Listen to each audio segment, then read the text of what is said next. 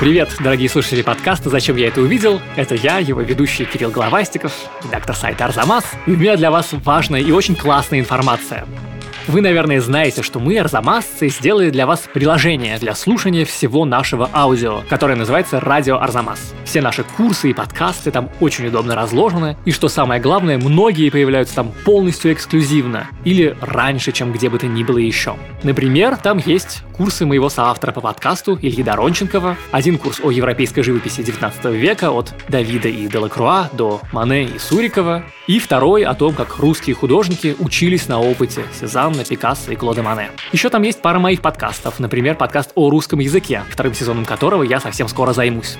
Так вот, долгожданная новость в том, что вы теперь можете не только слушать радио Арзамас самостоятельно, но и подарить подписку на него кому угодно. Своим родителям и их родителям, любимым, деловым партнерам, друзьям, врагам и их родителям. Скоро Новый год, и если у вас еще нет подарков всем, задумайтесь об этом варианте серьезно. Радио Арзамас — это очень душеполезно и просто классно. Обещаем, в новом году в приложении будет много всего нового.